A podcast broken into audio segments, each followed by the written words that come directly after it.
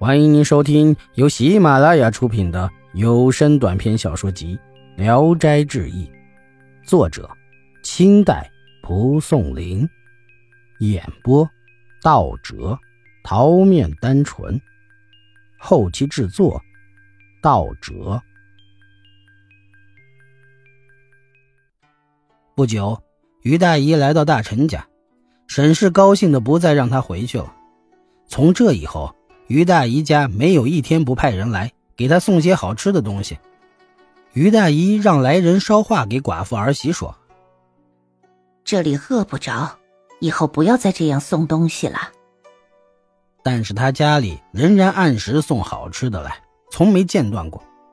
于大姨不肯自己吃，全都留给了生病的妹妹。沈氏在姐姐的照料下，身体也渐渐好起来。于大姨的小孙子。又按母亲的吩咐，拿着好吃的礼物来慰问病人。沈氏叹息着说：“哎，真是个贤孝的媳妇啊！姐姐是怎么修的呀？”于大姨说：“妹妹觉得你修了的媳妇是个怎样的人呢？”沈氏说：“哎，她的确不像二媳妇那么坏，但却不如外甥媳妇这样贤孝。”于大姨说。珊瑚在你家的时候，你不知道什么是劳累；你发怒的时候，珊瑚也没有怨言，怎么还说不如我的儿媳呢？沈氏听说，这才掉下泪来，并告诉他自己已经后悔了，又问道：“不知珊瑚改嫁了没有？”于大姨回答说：“不知道，等我打听打听。”又过了几天，沈氏的病好了。于大姨要回家去，沈氏哭着说：“只怕姐姐回去了，我还是个死。”于大姨于是和大臣商议，与安二臣分家。二臣把意思告诉了臧姑，臧姑听了很不高兴，说了许多难听的话，责备大臣，并连大姨也牵扯进去。大臣情愿把好的全给二臣，臧姑这才转怒为喜。分家产的文书写好以后，于大姨才回了家。第二天，于大姨用马车来接沈氏。沈氏到了姐姐家，先求见外甥媳妇儿，极力称道生媳妇儿的贤孝。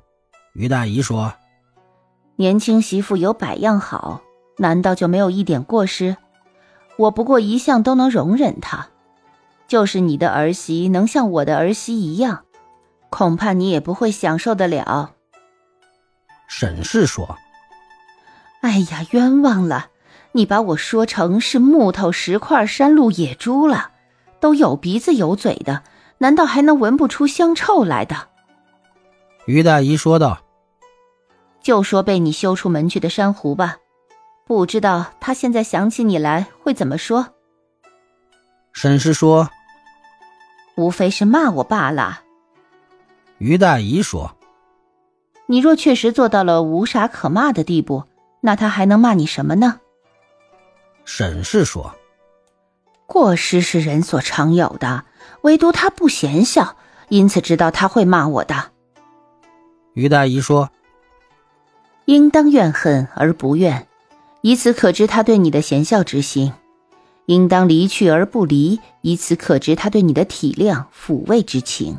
以前送东西孝敬你的。”本来不是我的儿媳，而是你的儿媳。沈氏惊讶的问道：“怎么着？”于大姨说：“珊瑚寄居在这里很久了，以前所送的东西都是他靠夜里纺织赚钱买的。”沈氏听说，老泪纵横的说：“我怎么有脸见我那儿媳呀？”于大姨这才去呼唤珊瑚。珊瑚含着眼泪出来，跪在地上。沈氏惭愧悲痛的自己打自己，于大姨极力劝说他才入手。于是婆媳二人和好如初。十几天以后，珊瑚和婆婆一同回到家，家里仅有几亩薄田，已经不够生活开销了，只有依赖大臣去带人抄抄写写，珊瑚去做些针线活来维持生计。二陈家倒是很富足，但是哥哥从不来求借，弟弟也不去照顾。臧姑因为嫂子曾被休出过家门而看不起他，嫂子也厌恶臧姑的凶悍不讲理，从不和他来往。兄弟两家隔上院墙，各住各的院子。臧姑时常发威，骂给林苑听，大臣一家人都捂上自己的耳朵，全当听不见。臧姑没处使厉害，就虐待丈夫和丫鬟。丫鬟有一天受不了虐待，自己上吊死了。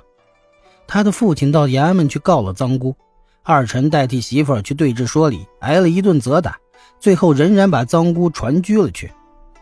大臣上上下下为他疏通关节，谋划解脱，终究未能免罪。臧姑受了扎指的酷刑，夹的十个手指头上的肉都脱落了。县官贪婪暴虐，勒索的胃口很大。二臣拿良田做抵押借来了钱，如数缴上，两口子这才被释放回家。但是债主催逼还债，一天急于一天，没有办法，二臣只好全把良田卖给了本村的任翁。任翁因为这些良田半数是大臣让给二臣的，就叫大臣在文书上签字。大臣到了任家，任翁见了他，突然自己说：“我是安举人，任某是什么人，敢买我的家产？”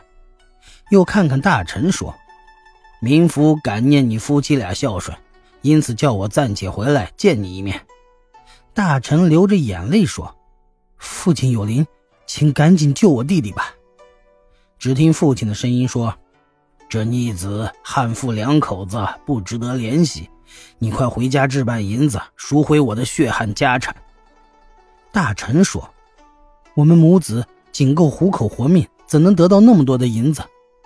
父亲的声音回答说：“咱家的紫薇树下藏有银子，可以取出来用。”大臣想再问他，任翁已经不说话了。不一会儿，他醒过来，茫然不知自己刚才都说了些什么。